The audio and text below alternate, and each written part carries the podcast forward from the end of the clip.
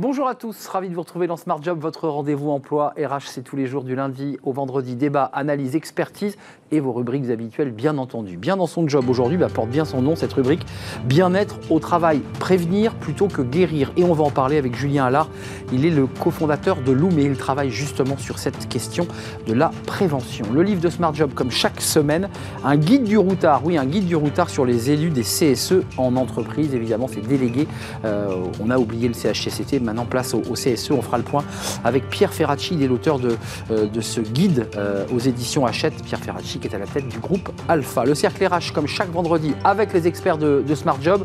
Euh, on parlera évidemment des bons chiffres du chômage, moins 5% en catégorie A. On parlera de la réforme des retraites parce que bien, les, Français n'en veulent pas, en tout cas pas comme cela.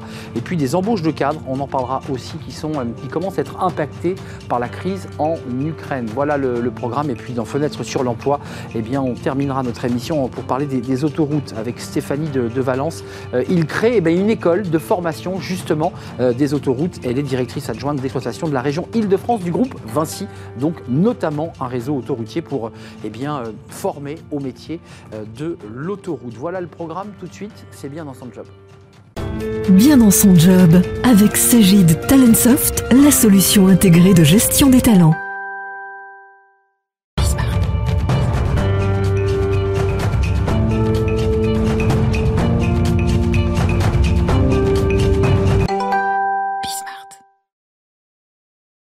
Bien dans son job. Et justement, aujourd'hui, on parle du, bien-être au, travail. Alors, euh, sur son volet prévention, euh, on en parle avec Julien Allard. Bonjour Julien. Bonjour. Ravi de vous accueillir dans Smart Job, cofondateur de Loom. Euh, je l'ai bien prononcé. Bravo. ça vient d'où, Loom d'ailleurs? Ça vient de la lumière, la lumière qu'on peut apporter à quelqu'un qui est dans une situation peut-être un peu difficile, dans des moments qui ne sont pas forcément très agréables. Donc, sinon, on peut ramener un peu de cette lumière-là, on sera très heureux de l'avoir fait. 10 collaborateurs pour l'instant, tous basés à Bordeaux. À Bordeaux, absolument. et ce qui est intéressant, et ça c'est quand même assez éclairant, c'est votre parcours, parce que vous arrivez des très grosses boîtes des GAFA, mhm. euh, Twitter, Google, mhm. euh, et, des entreprises qui justement euh, font très attention au bien-être de leurs salariés. J'ai presque envie de dire que la création Loom, elle est presque le fruit de ce que vous avez vécu ou traversé comme manager dans ces grandes boîtes. Bien sûr, absolument. C'est des entreprises qui dépensent beaucoup d'argent pour le bien-être de leurs salariés et je pense qu'ils l'ont fait très tôt dans l'histoire de la prise en compte du bien-être. C'est dans leur culture en fait. C'est ancré dans la culture, ça a toujours été fait comme ça. Euh, c'est des entreprises qui ont 10, 15, 20 ans d'existence et qui depuis le premier jour le, faisaient.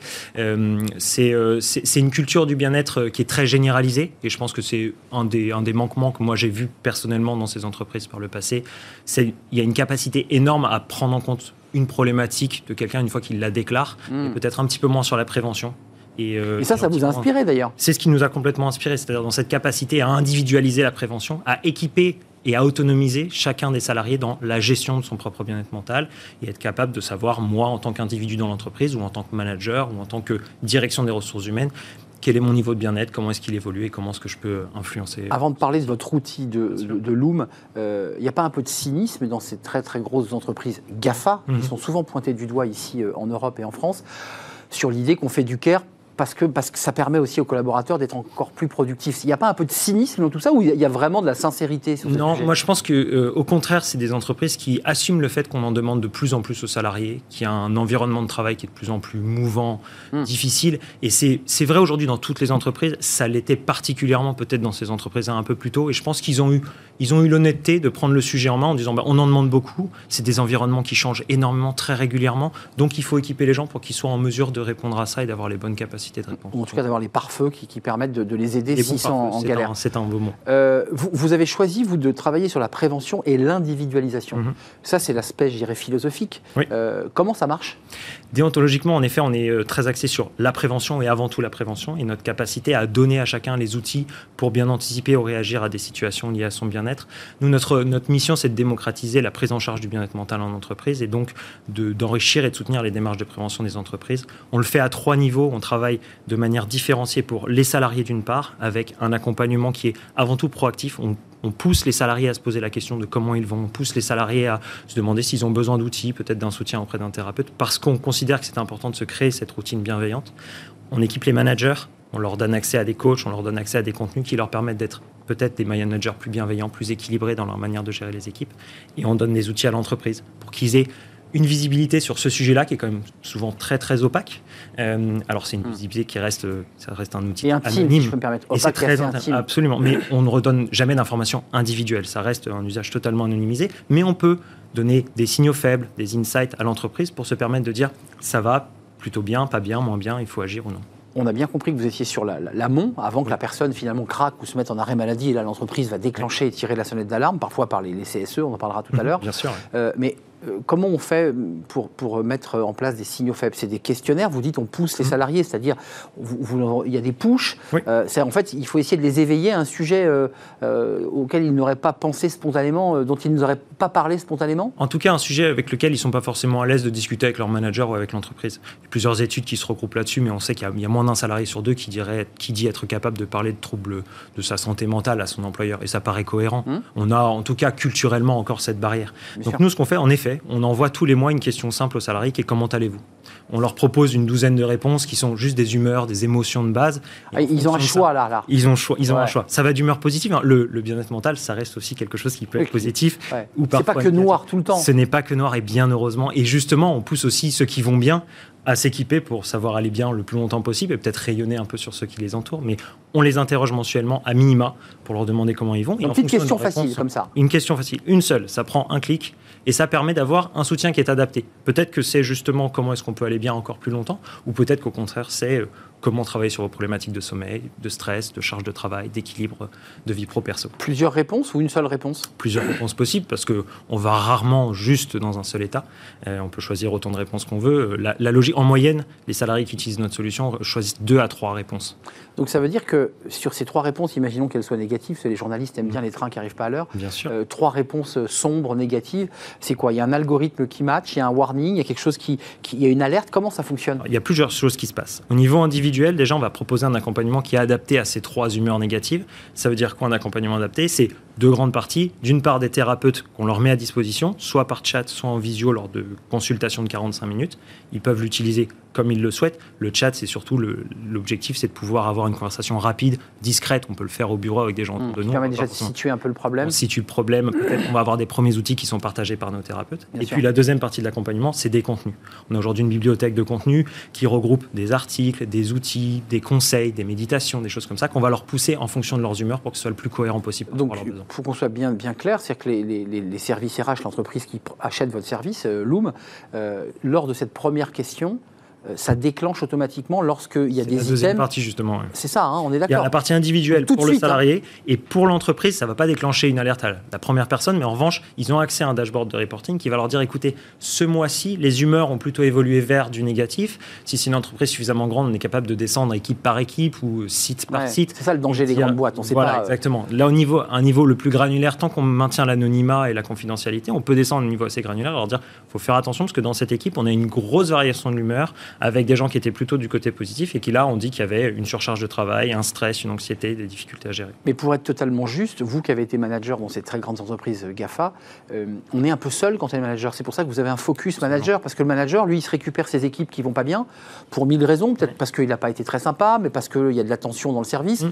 Euh, et lui, il doit gérer, et il ne sait pas gérer ça. Alors, c'est vrai, le manager, il est souvent en première ligne. Euh, donc, euh, notre accompagnement pour les managers, alors le manager reste un salarié, donc il a accès à l'accompagnement des salariés, mais il a également accès à une section spécifique pour lui qui peut lui permettre, encore une fois, en deux parties, soit de discuter avec des coachs spécialisés en management pour l'aider à s'adapter à une situation, à anticiper quelque chose. Il va y avoir une réorganisation, un changement fort. Donc là, là il, y a, il y a forcément des risques. Là, il y a du risque, il faut pouvoir l'anticiper, soit à gérer quelque chose qui s'est déclaré. Un- on voit euh, un membre de l'équipe qui se désengage fortement, on voit une situation qui est en train de déraper. Comment est-ce que moi, en tant que manager, je peux réagir le mieux possible? Euh, vous êtes chef d'entreprise, vous êtes entrepreneur, euh, c'est la chaîne des entrepreneurs. Vous avez quitté des très grosses entreprises où j'imagine on gagne très bien sa vie, on a euh, des, des- un cadre professionnel qui est plutôt Absolument agréable. merveilleux. Euh, Qu'est-ce qui vous a fait switcher et, et- et insister sur ce sujet-là en particulier? Parce que vous pensez que dans les 10 ans à venir, ça sera le sujet central? Alors, euh, je pense que l'ensemble des salariés de Loom aujourd'hui ont une vraie croyance profonde dans l'importance du bien-être mental et le fait de le démocratiser dans les entreprises. Mm. Euh, moi, j'ai pu voir les bénéfices d'une entreprise qui savait prendre soin de ses salariés. J'ai pu aussi identifier, comme je disais tout à l'heure, quelques Ouais. Quelques trous dans la Et raquette. donc, du coup, il y avait pour moi, et mon associé d'ailleurs, hein, puisqu'il a passé aussi euh, 10 ans dans les GAFA, on, avait tout, on se réunissait tous les deux sur cette croyance commune du fait qu'il fallait pouvoir démocratiser cet accompagnement. C'était important parce que c'était cohérent par rapport au monde du travail. C'était cohérent pour les salariés et pour les entreprises d'ailleurs, parce que les responsabilités et les bénéfices sont partagés. Et puis d'autre part, euh, qu'on avait vu grâce à nos expériences personnelles euh, suffisamment de choses et on avait un intérêt personnel pour les sujets du, développement personnel, du bien-être mental, pour pouvoir proposer une solution qui soit cohérente pour tous les acteurs. Et Julien Allaire, pour terminer, il y a aussi un enjeu sociétal et je dirais social, puisque c'est un coût. Euh, le fait de, ne traiter que, la personne qui tombe malade ou mhm. qui arrive en arrêt maladie, qui est en burn-out, certains peuvent rester 6, 7, 8 mois absents de, leur poste hein, lorsque mhm. le burn-out a été déclaré. c'est très bon pour la Sécu, tout ça, ce que vous faites? Écoutez, est-ce qu'il y a cette idée-là aussi dans le... en tout cas, nous, notre réflexion, elle est basée sur les entreprises. On discute avec des DRH, avec des managers, avec des salariés quotidiennement. Et ce qu'on entend beaucoup, c'est euh, le, le, capital humain de l'entreprise est de plus en plus difficile à maîtriser, à recruter, à, garder. retenir, euh, à attirer de manière générale. Euh, et une fois que malheureusement la situation dérape pour des salariés, c'est très difficile à rattraper. Donc, nous, on voit vraiment le bénéfice, encore une fois, pour les salariés, mais aussi et surtout pour l'entreprise qui a ok, des salariés plus performants, mais aussi globalement mieux dans leur basket et donc plus en capacité de, bien agir pour le bien de l'entreprise et, ceux qui les entourent. Loom va vers quoi en 40 secondes? Vous, vous projetez comment là, dans, les deux années qui viennent? Dans les deux années qui viennent, on a, il y a deux grands sujets sur lesquels on travaille. D'un point de vue produit et technique, euh, on a une volonté de d'aller beaucoup plus loin dans une capacité à identifier des signaux faibles selon l'usage de notre plateforme, selon ce qui, ce qui, est dit par les salariés. Affiner le grain encore. Affiner le grain et être capable de donner des signaux vraiment très pertinents et qui arrivent directement euh, sur le bureau ou en tout cas dans, dans, la boîte mail des gens qui sont concernés. Et puis il y a un deuxième sujet qui est important pour nous, c'est d'être capable d'être le plus inclusif possible dans nos manières d'accompagner euh, parce qu'on on est plus ou moins sensible au sujet du bien-être mental en général. Donc il faut que nous, on, on, élargisse notre panel pour concerner le plus de monde possible dans l'entreprise. Le bien-être mental, hein, parce que j'ai beaucoup insisté sur le bien-être au travail, mais vous, quand même, votre, votre focus, c'est le bien-être mental. c'est être bien dans sa tête équilibré pour pouvoir euh, bah, donner le meilleur de soi-même en créativité euh, et en relationnel aussi, parce que c'est aussi ça le, savoir le maîtriser, savoir sentir quand on va bien, quand on va peut-être un peu moins bien, et quels sont les outils à ma disposition pour aller mieux. Comment allez-vous Par cette question toute simple? C'est comme Socrate, une question toute simple qui, qui, révèle plein de choses. Merci Julien Allard d'être venu nous rendre visite. Loom, euh, jeune créateur d'entreprise, parce que c'est un bébé. Hein. On a eu un an il y a une semaine. Voilà, ça fait un an. Bon, bah écoutez, c'est un, voilà, un nourrisson. enfin, plus tout à fait un nourrisson. Il apprend à marcher, c'est très agréable. Il apprend à marcher, exactement. Merci beaucoup de nous avoir rendu visite. Tout de suite, c'est le livre de Smart Job. Ça vous intéressait vous, vous avez que 10 collaborateurs pour l'instant, donc vous n'êtes pas encore concerné par les CSE. Aussi, bien sûr que si. Bien sûr que si. J'ai vu votre guide du routard. Voilà, eh ben je, voilà, il y a le guide du routard et on le découvre tout de suite avec son auteur.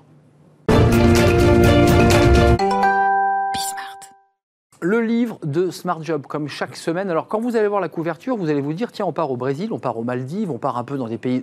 Oui, pas loin. Euh, c'est le guide du routard, mais c'est un guide alors un peu particulier parce qu'effectivement, il est en partenariat avec le guide du routard, mais c'est le guide de l'élu du comité social et économique. Alors, pour le dire simplement, mais vous nous regardez, vous connaissez, euh, il n'y a plus de CHSCT, tout ça a été transformé. Plus de CE.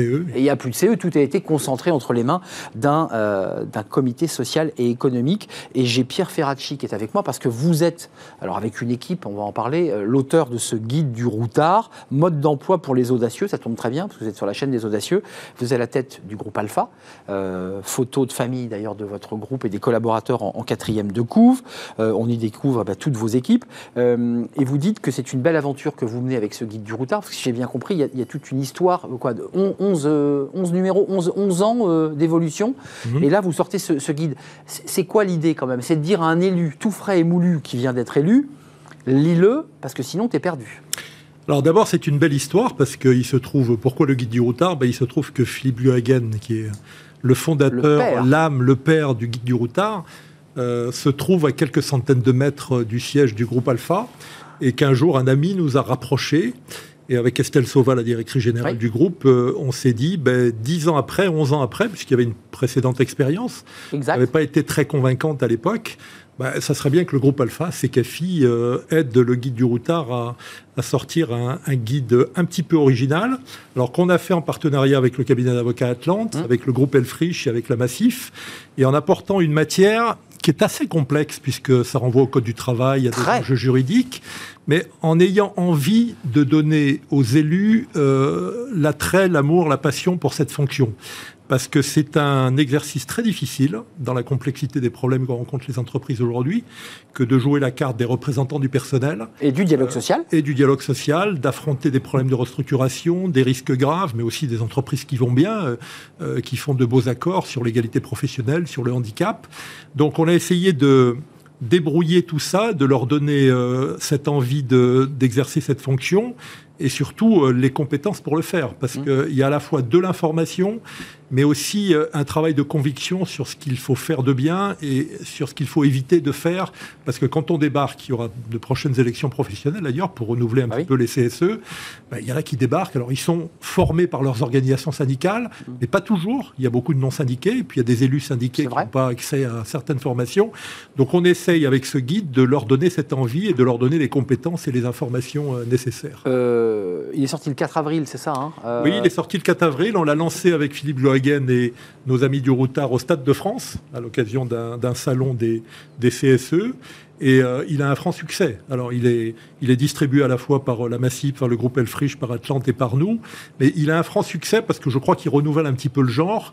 Et puis, dans un moment difficile pour la société française, et on a vu avec ces élections, euh, quoi qu'on pense du résultat, qu'il y avait des fractures, il y avait sur le plan social des, des difficultés à surmonter on croit, nous, dur comme fer, euh, dans le groupe Alpha, du côté de ces CAFI, que les représentants du personnel ont un rôle essentiel à jouer avec les organisations syndicales, non seulement pour établir les conditions d'un dialogue social équilibré pour déboucher sur des négociations et des compromis de qualité, mais aussi pour faire passer des messages à nos politiques. Euh, ils sont sur le terrain, ils sont confrontés dans leur vie professionnelle à des tas de problèmes de pouvoir d'achat, d'emploi, de formation.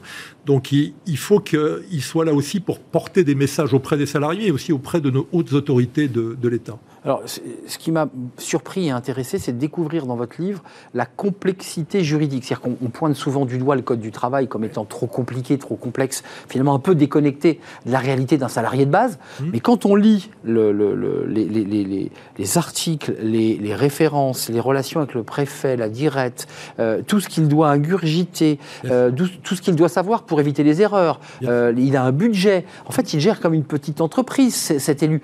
C'est beaucoup de responsabilités a un témoignage qui m'a marqué, c'est un, des élus euh, CSE de, de, Valéo mmh. qui, a quitté.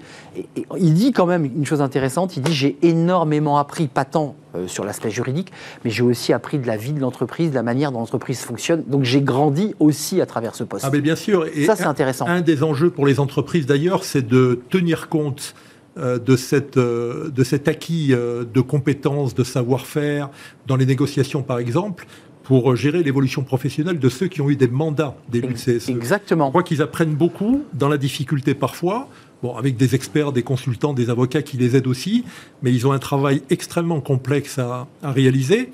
Il faut bien le dire, depuis les ordonnances d'Emmanuel de, Macron et de Muriel Pénicaud, dans des conditions plus difficiles qu'avant, puisque la fusion, qui n'était pas une mauvaise chose en soi, ah, mais ça réduit. a réduit leurs prérogatives, non pas leurs prérogatives, mais les heures consacrées, les heures à leur mandat mhm. et, le nombre de mandatés, du coup, et ils ont affaire à des sujets de santé au travail, des sujets d'emploi, des sujets de formation. Très technique. La complexité d'une fusion euh, avec les conséquences que ça implique pour les salariés, qui fait que c'est une fonction très difficile, mais où on apprend beaucoup.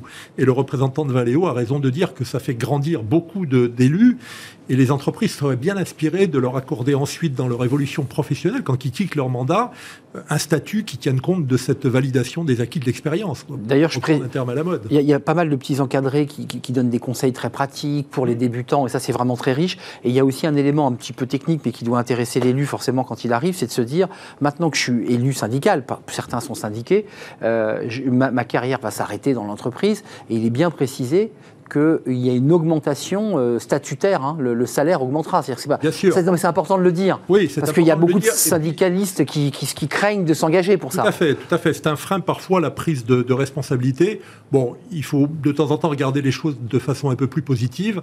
Il y a encore des entreprises retardataires et plus que conservatrices, euh, où le passage par euh, un mandat n'est pas mm. forcément salué avec enthousiasme. Mais il y a de plus en plus d'entreprises, d'abord qui gèrent mieux le dialogue social, et ensuite qui, tiennent compte de ces acquis pour euh, continuer à faire évoluer la carrière professionnelle du, du, salarié. Mais avant de nous quitter, parce que c'est intéressant que vous preniez en, charge, même si la première expérience n'a pas été aussi réussie que vous le vouliez, mais relancer un guide du routard. Hein, c'était pas exactement. euh, Mettons-la de côté, mais est-ce que vous avez le sentiment, quand même, vous, Pierre Ferracci, vos équipes, euh, Alpha, CAFI, d'être quand même des facilitateurs, de ceux qui ont un peu démythifié, euh, rendu les choses possibles dans le dialogue social? Parce que ça, rend les choses très intelligibles, ce que vous racontez. Bah, bien sûr, vous savez, quand j'ai créé le groupe Alpha avec un certain nombre de collègues, on s'est dit il faut rééquilibrer euh, le rapport de force dans les entreprises.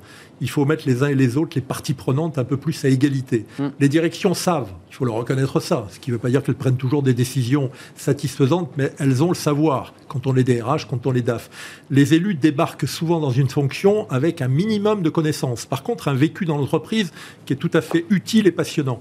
Donc nous, on est là pour les accompagner, pour contribuer effectivement à rétablir cet équilibre sans jamais prendre leur place, c'est-à-dire en leur donnant l'éclairage qui leur permet de mieux choisir, de mieux décider, de prendre des, décisions parfois difficiles par rapport à l'entreprise, par rapport aux salariés, mais de les éclairer autant que faire se peut. Et je trouve que ce guide y contribue euh, de façon pleine et entière. Il est très riche. Son rôle. Je pense que l'élu qui sera élu là récemment, euh, dans, les prochains, devra l'avoir dans sa poche avant d'aller en réunion pour, pour regarder deux, trois éléments, parce qu'il peut se retrouver dans, toute sa vie d'élu. Hein. Bien sûr. Euh, la, prise, notamment le choix de l'expert, ça c'est un, sujet très sensible. Tout à fait. Il faut que le choix de l'expert soit judicieux. Voilà. Je ne pas dire. Le choix des avocats également, le choix des prestataires comme Elfrich aussi.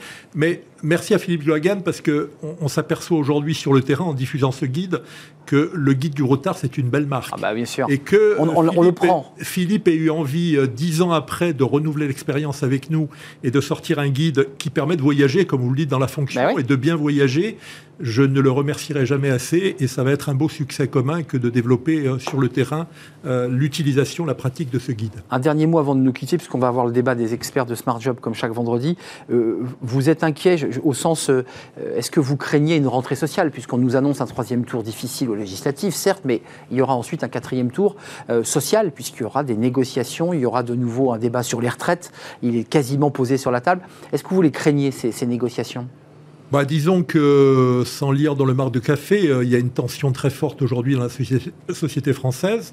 Il faut que le président de la République nouvellement élu prenne la mesure de ces fractures, euh, de ces difficultés que rencontrent les Français et prennent sur le plan social quelques, quelques initiatives hardies. Il y a des enjeux de pouvoir d'achat. Il peut y avoir à nouveau des enjeux d'emploi, même si la relance économique est passée mmh. par là, mais enfin, avec le soutien, avec les filets de l'État. Donc, à un moment ou à un autre, il va falloir peut-être payer la note. Donc, il faut être extrêmement attentif à tout ça. Euh, le tour des législatives, c'est fait partie des institutions. Mmh. Le tour social, ça dépend des parties prenantes. Il y aura certainement des revendications portées par les syndicats extrêmement fortes, sur les salaires, par d'autres corps intermédiaires. Bah, il faut que les dirigeants d'entreprise, mais il faut aussi que les autorités de l'État prennent la mesure de ce mécontentement. Je crois qu'il y a un gros enjeu aujourd'hui de partage de la valeur. Mmh. Créer des richesses, c'est bien mais les répartir plus équitablement, et c'est des enjeux à la fois sur la politique des revenus, mais sur la politique aussi du patrimoine, c'est essentiel. Il n'y a pas simplement qu'un enjeu de pouvoir d'achat immédiat, il y a un enjeu, une exigence de mmh. meilleur partage. De, partage et, d'implication des collaborateurs. Le guide de l'élu du comité social et économique voyage au pays de l'élu et, de l'aventure que va vivre un élu, parce que c'est réellement une aventure humaine que vit un élu. Une belle aventure qui le fera grandir, et surtout qui fera grandir euh, le corps des salariés qui... Euh, en général, euh, sera aussi reconnaissant à l'élu d'avoir porté ses aspirations et ses revendications dans les négociations, dans les débats avec la direction, dans le dialogue social. Merci Pierre, Ferracci. On a vu la couverture avec évidemment la couleur, les codes couleurs du, guide du, routard porté par Glohagen, qui est, qui est, effectivement une aventure là aussi entrepreneuriale incroyable. Merci Pierre Ferracci, président du groupe Alpha. Vous étiez évidemment notre invité, très très heureux de vous avoir accueilli. On fait une courte pause et on accueille les experts de Smart Job. Le chômage baisse les retraites, ça se passe pas très bien, et un léger frein euh, sur l'emploi des cadres. On va en parler avec nos experts juste après la pause.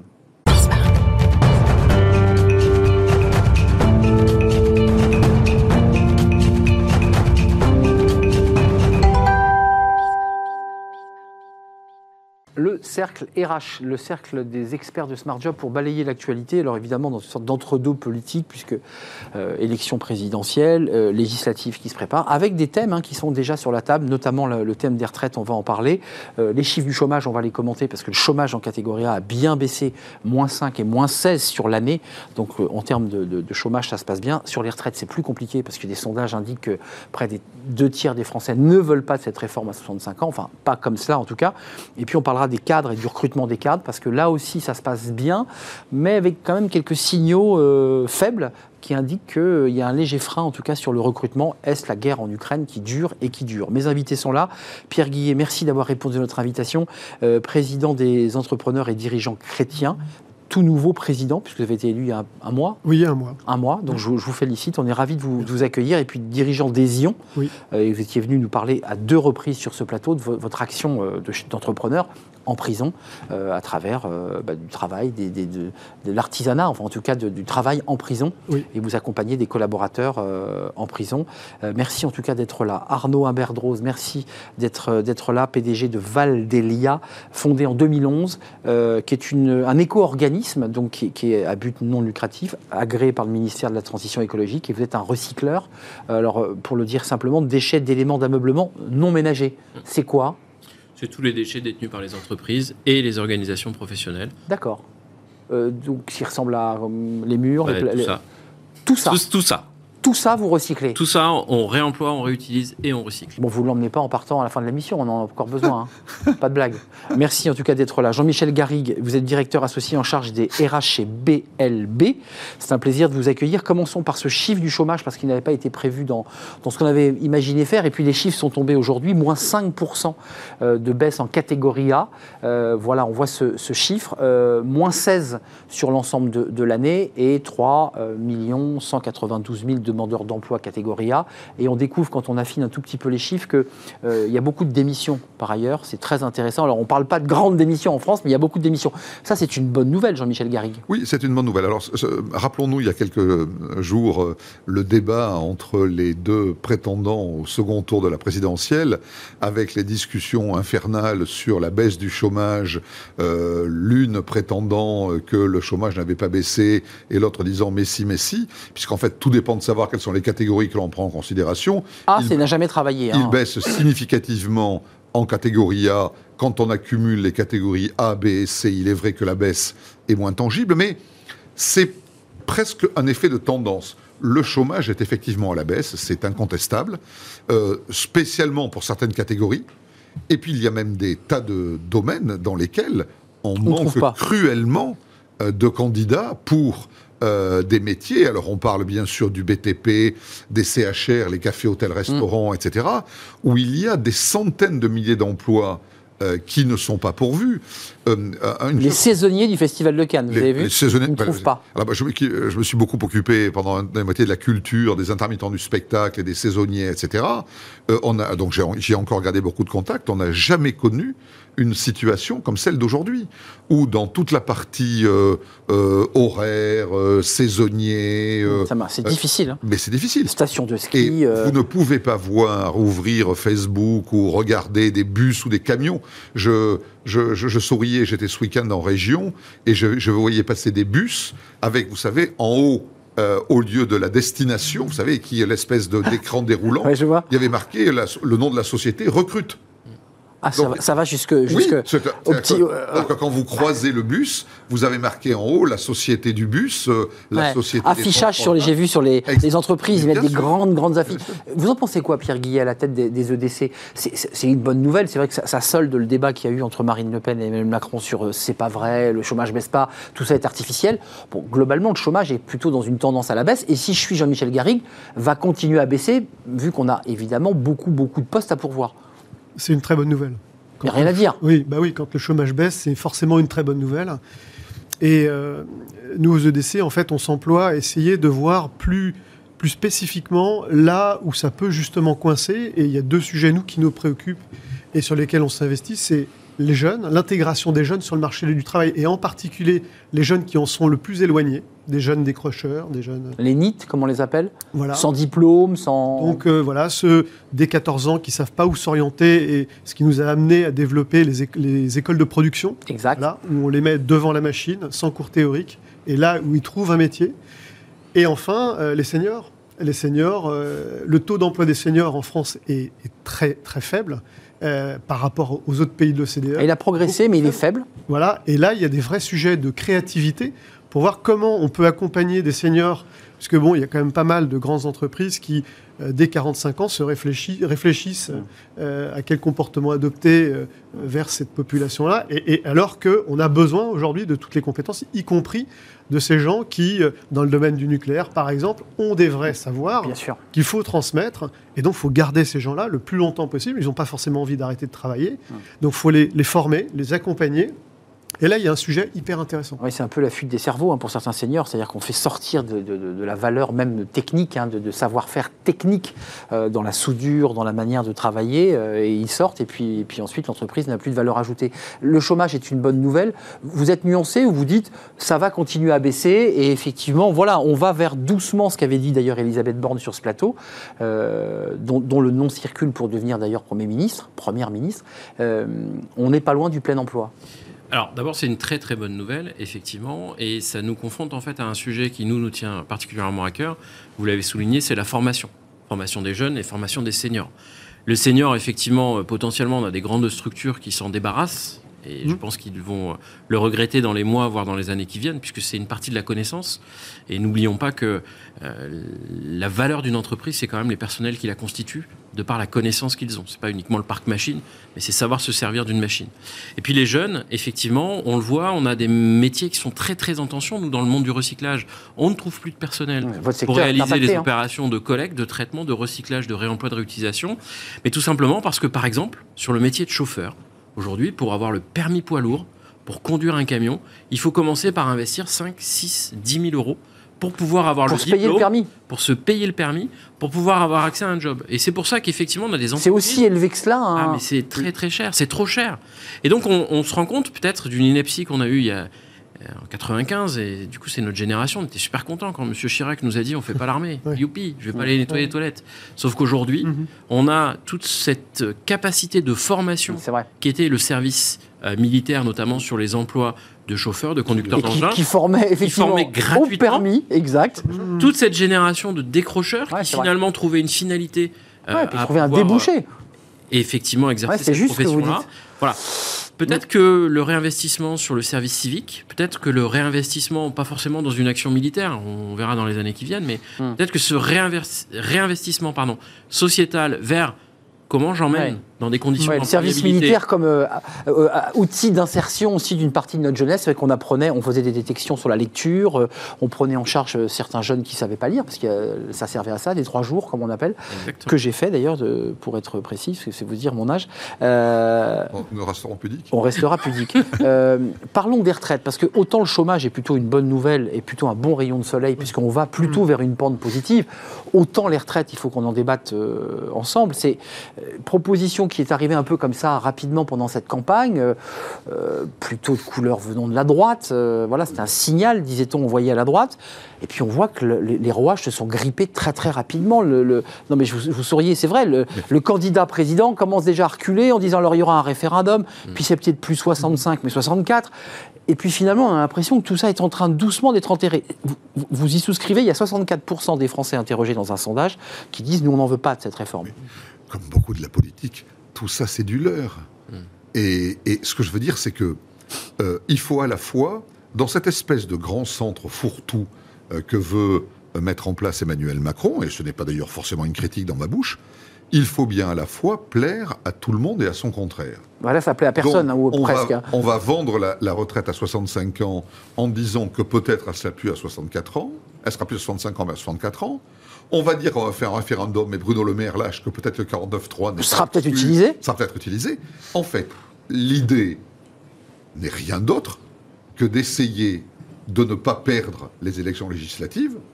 Et une fois que le Parlement euh, sera le prochain, pas le Parlement, pardon, la prochaine Assemblée nationale sera constituée, Après, il sera bien temps de voir ce qu'il en est. attendez, vous pensez qu'il gagne les élections en mettant la retraite à 64 ans, 65 ans enfin, en, ne, disant rien qu'il puisse se braquer les gens qu'il veut rassembler. Hmm. Il va dire 65 ans pour une partie de son électorat. C'est ténu, hein Bien sûr, mais euh, là, tout se joue entre les grands blocs d'extrême, euh, la gauche et l'extrême gauche, la droite et l'extrême droite. Mettant à 60 pour voilà. Et euh, certains, euh, c'est à 60, d'autres disant, même l'extrême droite qui était au départ, je dirais, plutôt plus favorable à des mesures, je dirais, de travail, d'effort, etc., mmh. dit aussi... À basculer à gauche. À basculer à bien gauche. Bien sûr, bien sûr. Donc il faut bien essayer de trouver une voie difficile dans un espace un peu ténu. Je, précise quand même que plus le chômage baissera, puisque si on arrive à 5, de, chômage, certains experts hein, qui sont des économistes disent qu'il n'y a plus de débat sur les retraites. Hein. Mm. Euh, Carco, les caisses sont pleines. Enfin, il n'y a pas de déficit, 70 milliards de. Je, vous vois lever les yeux au ciel, je donne la parole à Pierre Guillet, mais Arnaud réagissait parce que sur ce sujet, on vous sent quand même euh, très tendu. Alors, je suis très tendu parce que je pense que l'annonce d'un âge de départ à la retraite, c'est une connerie. C'est-à-dire que, a priori, ce qu'il faut regarder, en fait, c'est vraiment les situations dans lesquelles on manque cruellement euh, d'opérateurs. Vous avez dit, ça commence à se tendre effectivement sur les cadres. Oui, on va en parler.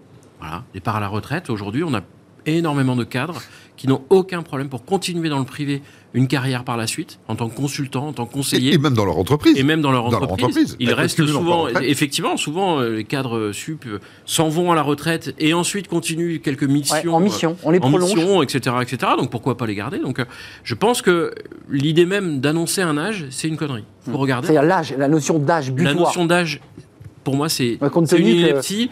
Parce qu'en fait, chaque situation personnelle va donner en fait un crédit par rapport en fait à un, moment. Donc c'est quoi bon C'est à la carte C'est l'idée qu'on ait une forme de liberté C'est plutôt euh, un nombre d'annuités. C'est-à-dire qu'à un moment donné, quand on a commencé à 18 ans, c'est légitime effectivement de partir avant 65 ans. Quand on a commencé comme nous à 25, 26, 27 ans, peut-être qu'à 65 ans, j'aurais pas envie de m'occuper de mes petits-enfants et j'aurais envie effectivement de rester certainement. Mais j'aurais peut-être envie de rester consultant euh, pour euh, telle ou telle entreprise. Oui, puis dans le secteur d'activité dans lequel vous êtes, Arnaud. Parce Exactement. que l'école blanche, mais des guillemets, parce qu'il y a aussi du stress dans les grandes entreprises. Hein. il y a aussi du stress qui n'est pas lié aux, charges portées. Mais euh, un maçon, un plâtrier, un carreleur, le type, il a porté, ou des charges lourdes, c'est compliqué. Quelle ligne vous défendez, Pierre Guillet? Parce qu'il y a plusieurs choses qui sont dites sur cette réforme des retraites. Un âge butoir qui recule à 64. Certains disent le chômage baisse, donc aucune raison de, de réformer les retraites. Les Français n'en veulent pas. C'est nécessaire, utile? Qu'est-ce que vous, qu'est-ce que vous dites aux EDC Est-ce que vous connaissez Sœur André? Écoutez, non, je, ne connais pas bah, Sœur André. Sœur André, André célèbre depuis ce week-end. C'est la doyenne de Ah, la doyenne, bien sûr Elle a 118 ans. C'est absolument... Pourquoi je vous dis ça? 118, elle veut battre Jeanne Calment, si j'ai bien compris. je sais pas. C'est ce qu'il dit. Ouais, j'en sais rien. Avec ça, veut dire EDC, on va plus loin. C'est ça. Euh, c'est un punchline, euh, Pierre non, alors je, non, en fait, j'ai pensé à ça parce que je me suis dit, en fait, le sujet de la, la démographie est un, sujet Clairement. Qui, est déjà euh, une première façon d'analyser le, sujet. Ça, c'est intéressant comme porte, le grand âge. C'est-à-dire qu'aujourd'hui, on a une durée de vie qui, s'est améliorée. On, voilà, on a beaucoup plus de, personnes qui, qui, vont vers le grand âge. et donc, forcément, ça entraîne des, retraites qui vont être plus longues. Et, des, besoin et des coûts médicaux, hein, je m'autorise la dépendance. Voilà, donc ça crée des opportunités en termes d'activité aussi. Hein, pour... Mais euh, il faut financer ces personnes qui ne travaillent plus euh, pendant plus longtemps. Ça, c'est le sujet. ça, à mon avis, c'est le premier sujet. Après, pour répondre à votre question, et moi, je ne suis pas du tout dans le domaine politique. Je... Mais, mais, mais, bon, on vous entend. Vous êtes aussi une organisation qui, qui parlait au nom de chefs oui, d'entreprise. Oui, mais si vous voulez, je pense qu'il y a un vrai problème de dialogue. Parce que quand on arrive à des positions comme ça aussi, euh, aussi euh, tendues euh, sur le sujet, c'est qu'on n'a pas discuté on n'a pas mis le sujet sur la table. Aujourd'hui, je suis d'accord avec vous. C'est un chiffon rouge, euh, excusez-moi, il y a un petit côté chiffon rouge. En, en, Europe, même s'il ne faut pas forcément se, comparer à tous les autres pays, il n'y a pas un pays, sauf la Suède, qui est en dessous de 65 ans d'âge mmh. moyen mmh. de départ à la Italie, 67. ils hein. sont plutôt à 67, mmh. tous ceux qui ont corrélé J'ai regardé la Pierre Guillet, et la on part à 62 en effectif. Effectivement, c'est 67 l'âge. Oui, et en Italie aussi. la moyenne des salariés partant à la retraite, c'est euh, demandant leur pension, réclamant leur pension, c'est 62 ans. Donc, donc je suis d'accord avec vous, l'âge en, tant que tel, veut... c'est pas le bon sujet. Hmm. Donc il y a revanche, le grand âge, le grand âge. Et il y a la démographie et, il y a les équilibres des, régimes pour pouvoir payer en fait la retraite de, de ces gens qui vont en avoir besoin pendant plus longtemps. Je, partage cette, cette idée qui est, qui est, la question du financement du grand âge, c'est-à-dire euh, quand on dépasse les 40 années après l'arrêt de l'activité, comment on finance le grand âge, l'accueil médical, puisqu'il y a aussi le débat des EHPAD je, qui, qui, est, qui, est, soulevé. Ah, Arnaud, un verre de rose. Euh, sur la démographie, en fait, ce qui est hyper important, c'est que Aujourd'hui, on a des réactions de gens qui, effectivement, sont opposés ou pas à ce départ à 64-65 ans, avec une vision en fait de la carrière qu'ils ont réalisée. Et, mmh. potentiel, enfin, et très souvent, on a des gens qui effectivement sont sur des carrières mi-longues, sur des carrières sur lesquelles ils ont d'abord été employés, puis ensuite passé cadre, et qui effectivement font le gros corpus en fait des gens qui sont concernés par ce départ à la retraite à 64-65 ans. Les générations qui arrivent nos générations mmh, mmh, mmh. de quadra, on n'est pas du tout dans le même contexte. On est beaucoup plus sur des postes effectivement de cadre, de cadre sup que d'ouvriers. Et donc, ce sujet aussi d'âge légal de départ à la retraite, il doit être regardé, de mon point de vue, à travers par rapport effectivement aux, emplois qui sont euh, détenus par euh, les différentes personnes. Et sur le grand âge, vous avez tout à fait raison. C'est Pierre Guillet qui ouvre cette, porte, parce qu'elle est essentielle. Comment on finance de nos EHPAD, mmh. c'est énorme. Mmh. Nos EHPAD ou d'autres établissements, je m'autorise, puisque la polémique qui est soulevée à travers certains livres et certains témoignages, euh, là c'est une nouvelle affaire Orpea qui, mmh. qui, vient prolonger une autre, génère quand même des, réflexions sur le modèle de santé que l'on souhaite, c'est-à-dire la manière dont on accueille nos aînés. Vous avez eu Sophie Boissard, je crois, qui est venue témoigner chez vous, la présidente de Corian. Hein, oui, absolument. avait un discours, j'avais regardé l'émission. Tout à fait. Elle avait un discours qui était, euh, euh, je, trouvais, assez clair, oui. euh, assez, comment dire, constructif sur cet aspect-là. Le financement de la dépendance, c'est au moins 10 milliards d'euros. je dirais à moyen terme. C'est colossal. c'est absolument colossal. Et vous savez que les, les, projets en cours étaient de ne pas pouvoir passer à travers une contribution supplémentaire. Une journée peut-être de. ou une journée. Une journée euh, de, de jours fériés euh, payés. Euh. Mais une journée ne rapporte pas 10 millions d'euros. Non, non, non, on n'y est pas. donc il faudrait probablement une contribution supplémentaire, comme il y a une assurance vieillesse, d'avoir une contribution supplémentaire qui aura, comme d'autres que l'on a pu connaître dans le temps passé, vocation Hmm. transitoire. Oui, parler de la CSG, CRDS. Voilà, ça, devait rester à 1%, on est allé à 9 ou 10. Exactement. Et, euh, mais je, ne crois pas qu'on hmm. puisse passer au travers d'une contribution collective. Juste un mot chacun, parce que je veux qu'on parle des cadres. Il y a l'emploi des cadres, et puis on, a fini par une petite chose un peu sympa, parce que Roland Garros arrive, et j'ai vu qu'il préparait des espaces télétravail. Donc je ne sais pas s'il ferait partie de ceux qui, auraient qui vont avoir l'ordinateur et en même temps pour assister au match. Mais un mot quand même sur l'harmonisation, parce que le président Macron n'a rien dit pour l'instant, il est dans sa forme 8, c'est comme ça qu'on dit en ce moment, il est replié, il réfléchit, mais quand il va euh, présenter la, réforme, ça va être d'harmoniser peut-être le public et le privé. Qu'est-ce que vous en pensez? Parce que c'est un sujet, alors c'est le tabou absolu. C'est euh, le calcul des retraites n'est pas le même en public, dans le public que dans le privé. Enfin, vous le savez très très bien. Mmh. On, harmonise, on remet tout à plat ou on touche à rien? Arnaud?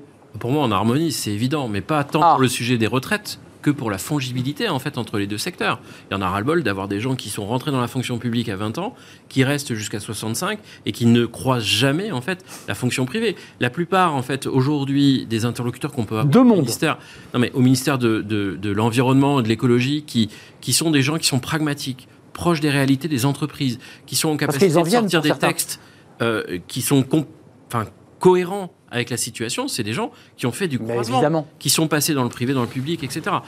Un des sujets, c'est qu'effectivement, on rentrait dans la fonction publique à 20 ans, on en sortait à 65, parce qu'on avait un salaire qui était un peu inférieur, mais on avait des régimes hmm. qui permettaient en fait de compenser. Et on compensait par le régime de retraite, c'est exact. Si on reprend le sujet de l'éducation, et c'est juste parce que vous savez que c'est un sujet qui me tient particulièrement à cœur, typiquement la, la capacité en fait de notre enseignement à être à la fois public et privé, et cette capacité à avoir des acteurs du privé qui vont faire de l'enseignement dans le public, de, voilà, un des sujets, c'est bien sûr qu'il faut. On harmonise. C'est un sujet explosif, hein, vous le savez. Pierre Guillet, vous en pensez quoi? Parce que c'est, on calcule sur les six derniers mois dans la fonction publique. Parfois même, on, augmente, on fait monter d'un grade juste, avant, pour que la retraite soit un peu abondée, ce qui est, c'est une technique classique.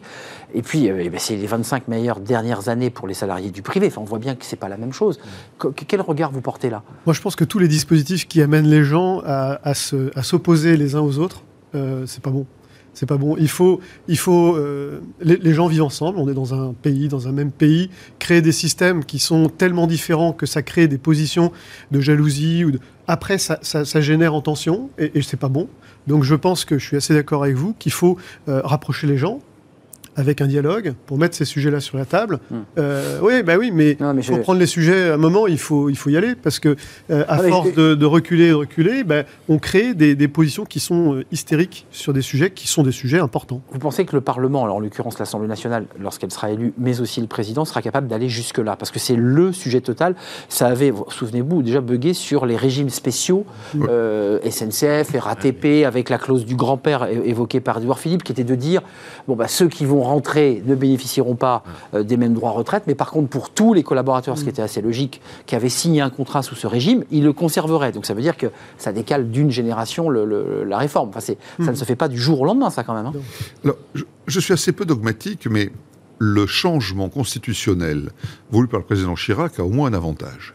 C'est que le président Macron n'a rien à gagner, mais rien à perdre d'être audacieux il entame son deuxième et par définition dernier mandat. Oui. Ça, c'est sûr et certain, ça, on le sait. Ça, on le sait. Sauf s'il y a une nouvelle modification de la Constitution. Enfin, elle est assez peu probable. Quoique, on parle de, revenir au septennat, vous l'avez vu. Hein. C'est ce qu'il a souhaité, en tout cas. C'est ce qu'il a souhaité. Mais enfin, ce que je veux dire par là, c'est que c'est toujours beaucoup moins compliqué, je crois, d'être audacieux dans un second mandat que dans un premier. Et là, il a toute possibilité. Parce qu'un premier, on a nécessairement l'idée un jour de se faire réélire un second mandat, on n'a plus rien à espérer ensuite, au moins dans cette fonction. Donc vous dites, il peut, là, dans ce contexte très particulier de second mandat, engager une réforme aussi audacieuse. Il est, c'est là où on va voir sa réelle capacité. Ce que je dis n'est pas du tout irrespectueux à son égard, hein, évidemment. Mais c'est là où on va voir sa véritable capacité à éventuellement construire, co-construire mm. des projets communs, parce que beaucoup de présidents se sont essayés mm. au régime spéciaux en matière de retraite. Hmm. Il en reste de mémoire, je crois, une douzaine en France. Certains ont disparu. Certains ont disparu, mais pas les plus virulents. Euh, si on réussit à créer une espèce de fongibilité entre le régime général et les régimes spéciaux, même comme la retraite à terme, avec des étapes, etc., rien que ça, sera une grande victoire. C'est exactement le cas dans un autre, dans autre domaine, il y a quelques années, auquel j'ai beaucoup travaillé, l'assurance chômage des intermittents du spectacle. Où on disait. Vaste, euh, vaste polémique. Euh, ça ne changera jamais, etc. Et ça a changé. Un mot chacun sur les cadres, juste vos ressentis de chef d'entreprise, là, parce que vous, parlez au nom d'une organisation, bien entendu, mais euh, les cadres, pareil, toujours un, dynamisme important, hein, ça c'est ce que dit l'APEC en termes de recrutement, mais, mais, mais, mais un, petit, euh, ralentissement, euh, là en l'occurrence, qui n'est pas lié au marché de l'emploi, mais qui semble être lié à la crise en Ukraine. Est-ce que vous le ressentez ça?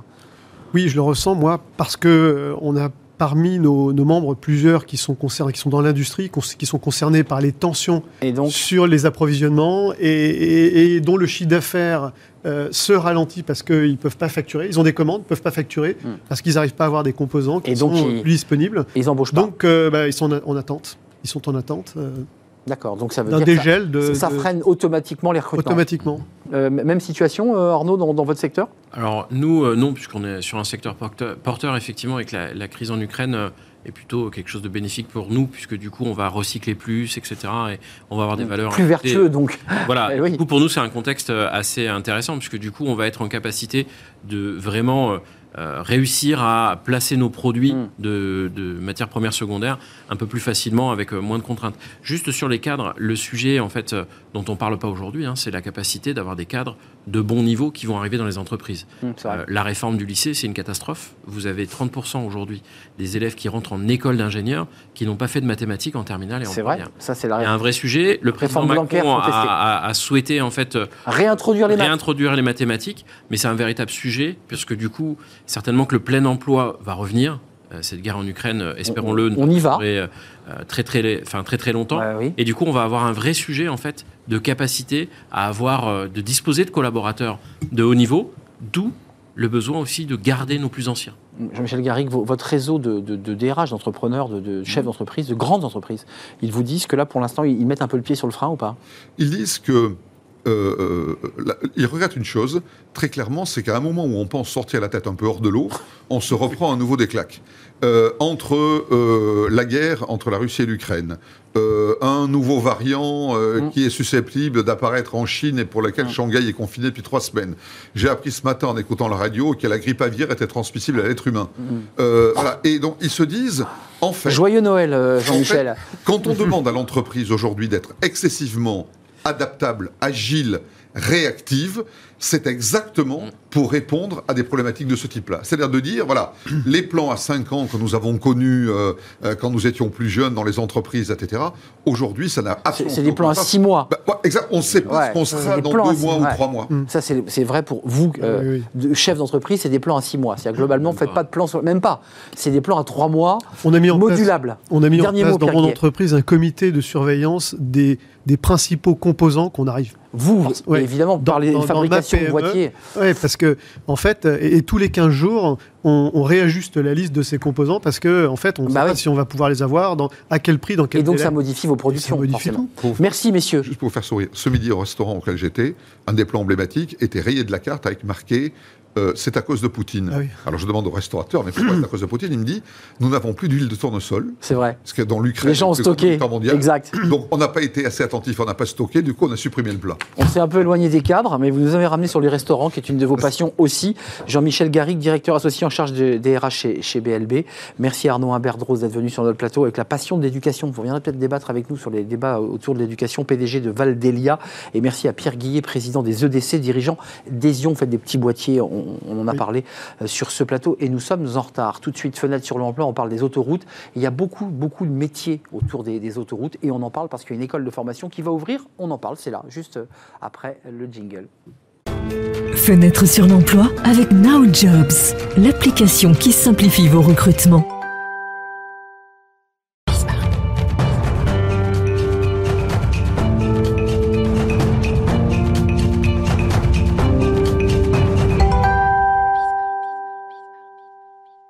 Fenêtre sur l'emploi. Qui n'a pas pris un jour l'autoroute? Qui n'a pas vu eh bien, tous ces salariés hein, qui travaillent pour des compagnies autoroutières qui euh, eh bien, gèrent les plots, organisent parfois lorsqu'il y a euh, une difficulté, une voiture à l'arrêt. Et on va en parler avec Stéphanie de, Valence. On est ravis de vous accueillir.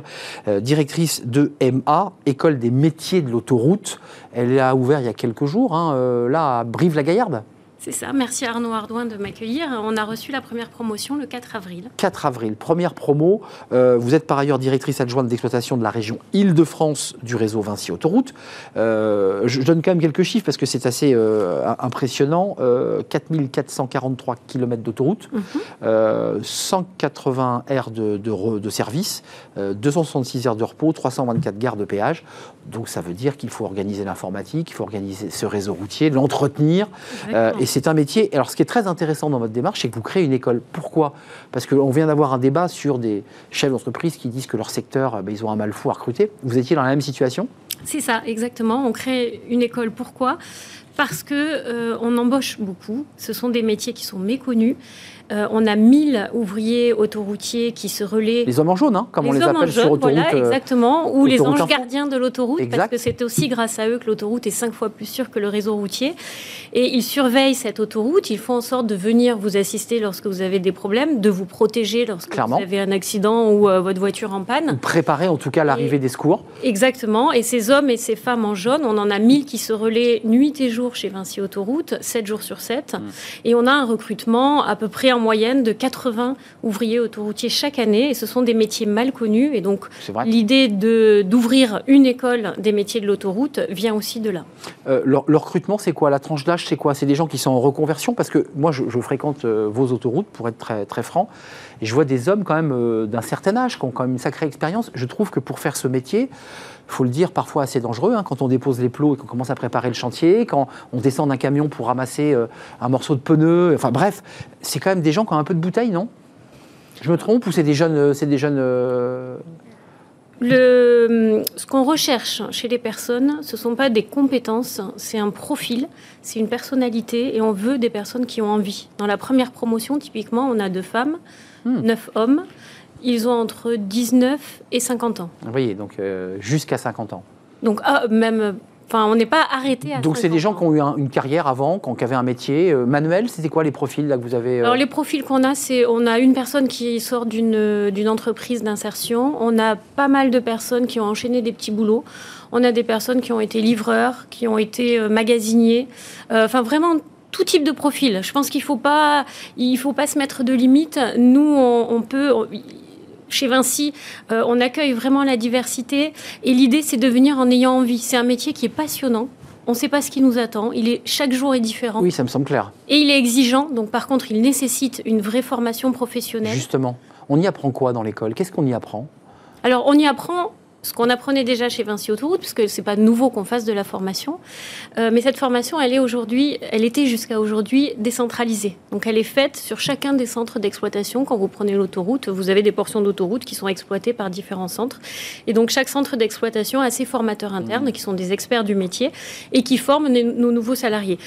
Là, dans l'école, on va centraliser cette formation euh, et on va accueillir d'abord les hommes en jaune, les femmes en jaune dont vous parliez, ceux qui mmh. interviennent sur la route. Ceux qui portent ces manteaux fluo. Mais euh, on n'a pas que ces métiers et donc ensuite on va ouvrir aux encadrants, donc ceux qui managent ces hommes mmh. en jaune, puis on va ouvrir à ceux qui s'occupent des équipements, donc nos techniciens de maintenance oui, qui vont gérer, voilà, péage, tous les équipements, parce que péage, mais on a des caméras, on a des panneaux à messages variables, on a enfin, différents mmh. équipements sur nos routes. Et toutes les infos hein, qu'on a. Et, euh. et, ceux qui gèrent ce qu'on appelle notre patrimoine, c'est c'est-à-dire veiller euh, à la structure de nos routes, à l'état de nos ponts, à l'état de tous nos. Et de vos journalistes aussi, vous avez une radio aussi, vous ne formez pas les journalistes radio Alors aujourd'hui, non, non. Hein, ça ne va pas, jusque-là, l'école de formation Emma n'est pas destinée à, former les journalistes, mais plutôt tous les métiers qui se passent sur, sur l'autoroute. Euh, il y a un apprentissage, euh, parce que vous le disiez, il faut qu'ils qu'il soient motivés, qu'ils aient envie, et ils travaillent 300, 365 jours sur 365, avec des roulements, j'imagine, parce qu'à Noël, il y a des hommes en jaune, Évidemment. au 1er janvier, il y a des hommes en jaune. Quand il pleut, il y a des hommes en jaune. Quand il neige, il y a des hommes en jaune. Euh, il faut s'engager quand même hein, sur, ce, sur ce métier. Et même surtout, surtout quand les autres sont en vacances, il y a des hommes en jaune. Surtout quand il neige, il y a des hommes en jaune. Donc effectivement, il faut avoir cette envie de faire un service public. Donc c'est pour ça que je disais vraiment, il n'y a pas de, compétences particulières parce que nous, on va leur donner les compétences. Hmm. L'école est là pour ça. En revanche, il faut vraiment avoir envie de faire un métier qui est passionnant, qui est engageant, qui est un métier de service public. Et on peut le dire parfois dangereux parce que euh, quand on va sur des stations d'autoroute, euh, je ne vais pas les citer, mais on voit vos camions que vous exposez pour nous sensibiliser, nous conducteurs. C'est assez effrayant de voir l'état des camions quand même. Hein, les risques parfois ils prennent quand ils posent leur plot ou quand ils les retirent d'ailleurs. Oui, alors oui, malheureusement, malheureusement, vous avez bien raison. Et ces dernières semaines, on déplore quatre décès euh, d'ouvriers autoroutiers dans différentes sociétés concessionnaires d'autoroutes, parce qu'on a beau les former et on les forme pour qu'ils puissent réaliser des balisages, venir intervenir sur l'autoroute en toute sécurité. Il y a quelque chose qu'on ne maîtrise pas, c'est le comportement du conducteur. Bien sûr. Et quasiment tout le temps, l'accident est dû à de l'hypovigilance. Alors par contre, l'hypovigilance, elle est due à plein de choses différentes. La prise de médicaments, la mm. prise de stupéfiants, la prise du téléphone, la prise du téléphone en main, euh, beaucoup effectivement. Euh, et euh, la somnolence, donc euh, les, personnes qui, prennent la route en étant fatiguées, qui font pas suffisamment de pause, et malheureusement, on le constate, c'est manifestement des ça personnes met en danger. sans regarder, sans regarder. Et ça met en danger vos collaborateurs. Et ça met, et ça met clairement en danger nos collaborateurs. promo qui vient de démarrer, ça dure combien de temps la formation? Et ceux qui veulent s'inscrire ou ceux qui seraient intéressés, comment, comment ça marche? Ça dure combien de temps cette Alors aujourd'hui, c'est une à Brive-la-Gaillarde, hein, je À Brive-la-Gaillarde, tout à ah. fait. Aujourd'hui, c'est une école qui est pour les personnes qui sont recrutées chez Vinci Autoroute. Donc il faut d'abord candidater dans un des centres. Donc Vinci Autoroute exploite la moitié des autoroutes euh, en, en, et ensuite, en France. Ils passeront. Voilà, il faut d'abord qu'ils candidatent et ensuite ils passeront en formation euh, au sein de l'école des métiers de l'autoroute. Merci Stéphanie de Valence d'être venue nous parler de ces métiers bah, qui finalement qu'on connaît bien quand on prend la route, euh, peut-être méconnus, trop, trop, mhm. trop mal connus. Et en tout cas, Vinci recrute notamment elle recrute, mais aussi elle forme à travers cette école des métiers de l'autoroute. C'est un vrai plaisir de vous accueillir. Et vous êtes d'ailleurs la directrice d'EMA, donc de temps en temps, vous allez à Brive-la-Gaillarde pour, voir si tout se passe bien, j'imagine. Exactement, oui. Merci d'être venu sur notre plateau. C'est la fin de notre émission. Merci à toute l'équipe. Merci à, Ulysse pour la réalisation. Merci à Amanda pour le son. Merci à Fanny Griesmer. Merci à Lily et merci à Carla pour l'accueil invité. Merci à vous pour votre fidélité. Euh, bon week-end, évidemment. Et puis euh, bah, lundi, évidemment. Bye bye. Bye.